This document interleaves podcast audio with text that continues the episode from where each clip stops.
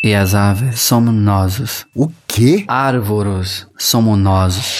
As árvores somos nós. As árvores somos nós. O podcast do Greenpeace Brasil.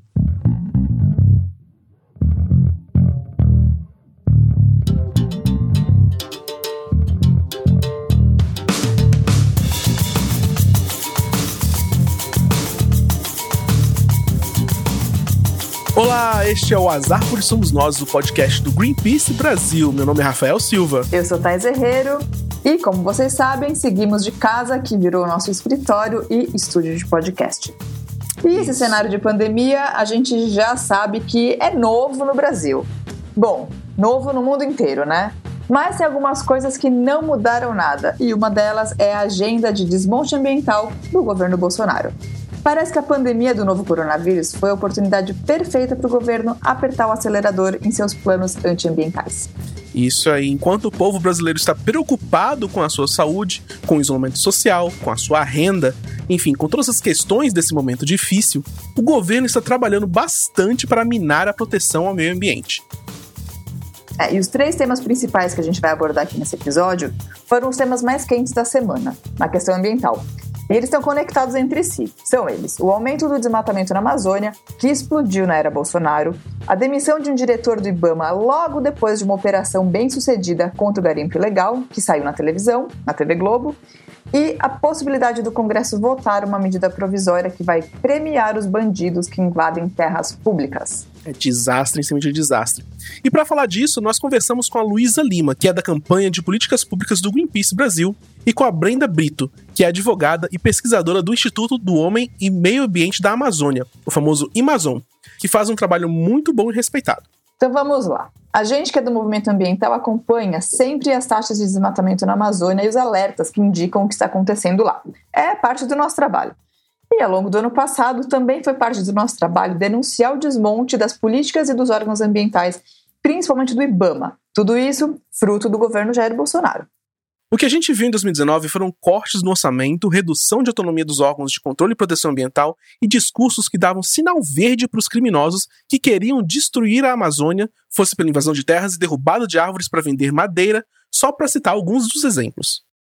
É, e um dos resultados disso tudo foi o aumento de 30% no desmatamento da floresta amazônica. Em agosto e setembro do ano passado, as queimadas na floresta foram manchetes do mundo todo. Todo mundo viu. Isso. E aí, entramos em 2020, o que, que aconteceu? A destruição se manteve. Entre janeiro, fevereiro e março desse ano, os alertas de desmatamento indicam que foi devastado na floresta amazônica um território equivalente a três vezes a cidade de São Paulo. Nossa. Isso foi o valor recorde para o primeiro trimestre dos últimos quatro anos. Pedimos para Luísa Lima, aqui do Greenpeace, explicar esses números do desmatamento para vocês. Perguntamos se eles poderiam estar piores por causa da pandemia. Vamos ouvir.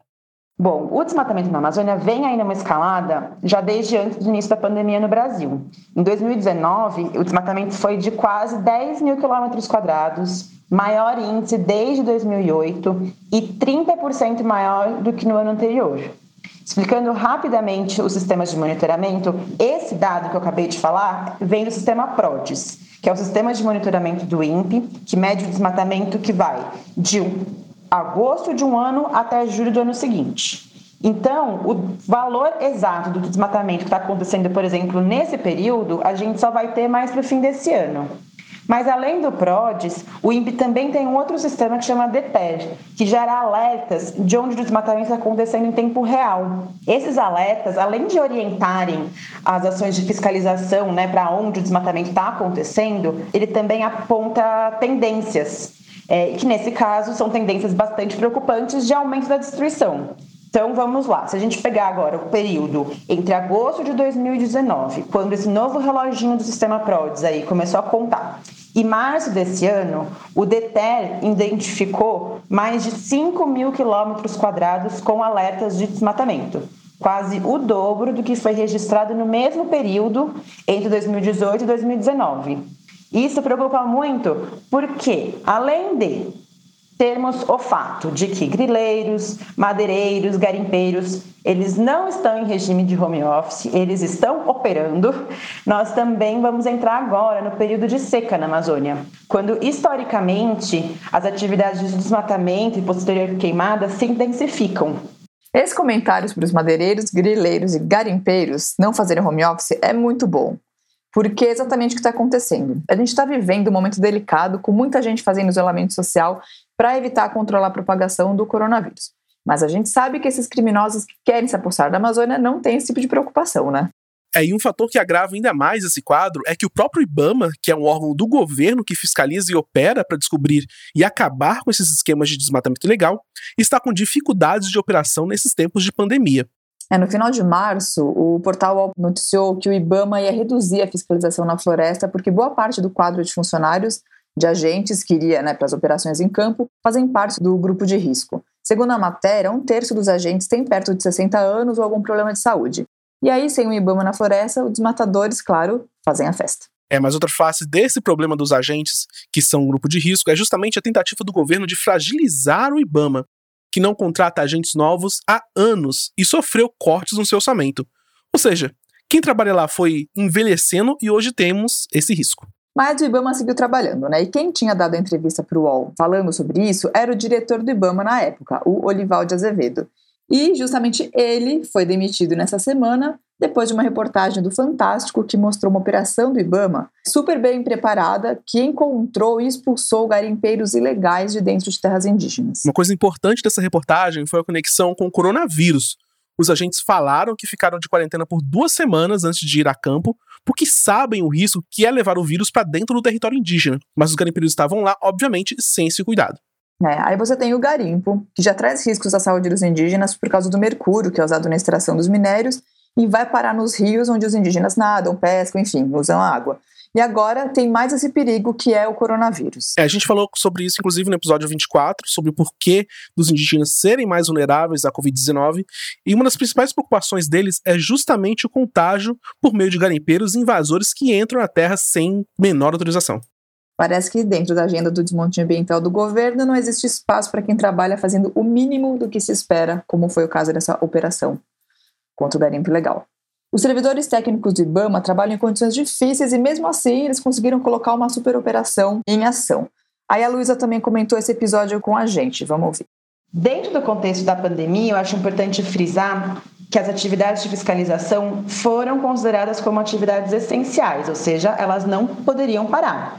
Mas o ministro do Meio Ambiente, que deveria estar né, liderando o esforço para ampliar essas atividades, visto a situação preocupante, né? O aumento do desmatamento no último período, todos os alertas do DETER, ele tem trabalhado na contramão disso porque além de reduzir as operações de fiscalização, ele tem reprimido as atividades, as operações que têm tido sucesso, muito graças ao empenho dos servidores e técnicos do IBAMA que estão comprometidos com seus deveres. E foi isso que aconteceu essa semana. Foi um exemplo bastante contundente disso, né? Com a demissão, com a exoneração do diretor do IBAMA, Olivaldo Azevedo. O diretor do IBAMA, a gente não pode dizer que era exatamente um técnico da área, a gente também não pode elogiar seu trabalho à frente do IBAMA nesse último ano aí. Mas é assim, é estarrecedor, né? Ver que quando há uma ação em prol da proteção da floresta bem sucedida, essa é reprimida por quem está no comando da pasta ambiental, mas na verdade é uma pasta antiambiental, né? Porque Ricardo Salles nada mais é do que um comandante operacional de um grande projeto de destruição da floresta que vem sido orientada pelo presidente Bolsonaro desde o início do seu mandato.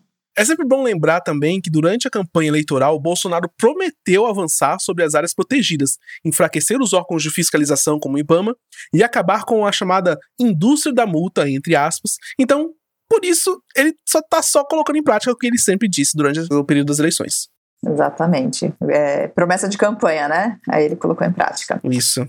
Pois é, e essa demissão também pode gerar muito impacto no trabalho que o IBAMA tem feito, porque não se demite um diretor de uma hora para outra sem que você não desestruture a equipe, o trabalho que estava em andamento. Aí eu perguntei para a Luísa que tipo de recado essa demissão do diretor do IBAMA passa para os garimpeiros, desmatadores e criminosos da Amazônia. Essa demissão, assim como várias outras declarações e atos do presidente, do ministro, passam recados muito claros. Passa um recado de que o crime neste governo não só não é reprimido, como é recompensado, e que todos aqueles que lutam em prol da proteção ambiental são automaticamente inimigos do governo e devem ser, portanto, exterminados. A gente tem visto assim diversos líderes, cientistas, pensadores de diferentes campos políticos econômicos, várias pessoas mesmo, né, em seus grupos, famílias, enfim, refletindo muito sobre que mundo será esse que virá após a pandemia do coronavírus. E há discussões crescentes de como a gente pode conduzir esse mundo a novos arranjos econômicos e de sociedade que sejam, de fato, mais justos e mais verdes. Mas é, a gente tem que lembrar que há grandes forças poderosas aí, políticas e econômicas que estão fazendo de tudo para não nos deixar conduzir a esse caminho. Né, que querem sim retomar aquela tal normalidade, entre aspas, anterior, em prol dos seus próprios interesses, né, porque eles se beneficiavam muito daquele sistema que a gente tinha antes da pandemia. E essa eu vejo que é uma defesa muito predominante nos nossos dirigentes aqui no momento. A gente tem um presidente que, eu, que parece que está tentando nos levar, na verdade, para um novo Brasil que, na verdade, se parece muito mais com o Brasil de séculos passados, né? Séculos de colonização e genocídio indígena.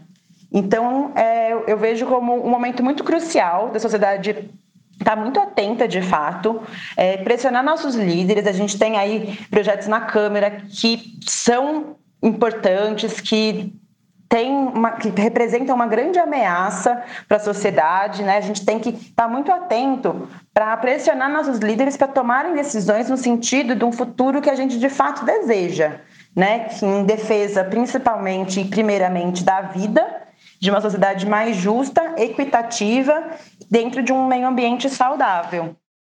E esse projeto que a Luísa citou é justamente o nosso terceiro e último tema aqui desse episódio, a Medida Provisória 910, ou como a gente chama, MP da grilagem. Se aprovada, essa MP vai permitir que um pedaço gigantesco de terras públicas invadidas, desmatadas na Amazônia, seja legalizado.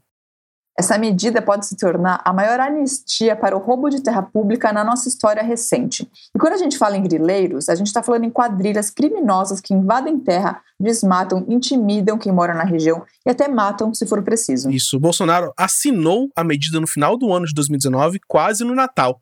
E uma vez que o presidente assina, ela já tem poder de lei. Mas a Câmara dos Deputados e o Senado têm 120 dias para votar e aprová-la prazo que acaba no dia 19 de maio e a MP está na lista do Congresso para ser votada desde a semana passada e está sendo tratado de em regime de urgência. Até amanhã desta quinta-feira, dia 16 de abril, em que a gente está gravando esse podcast, ela ainda continuava na fila. É, a gente pediu para Brenda Brito do Amazon explicar a MP 910 para a gente e falar dos problemas que ela traz em relação à proteção da Amazônia. Vamos ver o que ela falou com a gente. Oi, Rafael. Oi, Thaís. A minha avaliação é que a medida provisória 910 ela é absolutamente desnecessária para é, fazer a regularização fundiária de áreas públicas que já foram ocupadas há décadas, né, há anos, tanto na Amazônia quanto em outras partes do território, né? Desde que, obviamente, cumpridos os requisitos. É, ela é desnecessária porque a gente já tem uma legislação que prevê exatamente isso, é uma lei desde 2009, que foi recentemente alterada em 2017, trazendo várias benesses, incluindo é, mudança do que a gente chama do marco temporal, ou seja, até quando uma área pode ser ocupada, uma área pública pode ser ocupada para ter direito a receber um título. Né? Em 2017, essa data, que era até 2004, foi alterada para 2011. Essa alteração também em 2017 consolidou a cobrança de valores extremamente abaixo de, do mercado na venda dessa terra pública sem licitação, dando aí uma boa expectativa de lucro para quem que depois for titulado e vender essa terra. E além disso, em 2017, a lei foi alterada para permitir que áreas de até 2.500 hectares possam ser tituladas. Antes era só 1.500. Então a gente já tem uma lei que traz vários, digamos, benefícios, né? Muitos deles é, a, a, acho até que indevidos, né? E por isso não faz sentido que é, três anos depois agora se queira aprovar uma nova mudança na lei que traz ainda outras benesses, né? Então, quais são os grandes problemas que a gente vê nessa nova medida provisória 910. Primeiro, é que ela quer dar uma nova anistia a essa invasão de terra pública, porque ela quer mudar o marco temporal. Então, a gente está falando de áreas que foram ocupadas, é, invadidas e provavelmente desmatadas né, em 2018, no momento que a gente está tendo justamente essa alta de desmatamento. Isso acaba incentivando a continuidade dessa ocupação de terra pública, que está, em geral, associada a desmatamento. Né? A gente tem um ciclo na Amazônia né, de, de, ocupação de terra que envolve identificar uma área pública, ocupar, desmatar e depois pleitear a titulação dessa área. Um segundo ponto que é extremamente preocupante na MP é que é, é, se pretende dispensar uma vistoria, uma fiscalização prévia nessas áreas é, antes da titulação. Ou seja, haveria a possibilidade de, de fazer, de titular uma área pública sem saber de fato se aquela pessoa que está pleiteando a área está ocupando essa área, né? E muitas vezes sem saber se essa área está sob conflito. Então, isso é extremamente preocupante, porque é, sob a desculpa de que você vai resolver e dar segurança jurídica, é, você pode estar se criando é, muito mais conflito é, na Terra. Né? E finalmente a gente também vê é, uma tentativa aí com a MP de trazer uma nova, um novo benefício de renegociar casos, é, digamos, de inadimplência, né? Pessoas que já receberam título no passado, que já tiveram uma extensão aí de uma, de uma possibilidade de renegociação justamente na lei de 2017. Então, quem não, não pagou, digamos, valores devidos, quem estava descumprindo alguma outra regra, em 2017 ganhou mais tempo para renegociar. E a MP agora quer dizer, não, vamos, vamos dar mais prazo e acaba jogando isso para um decreto. Qual que é o problema?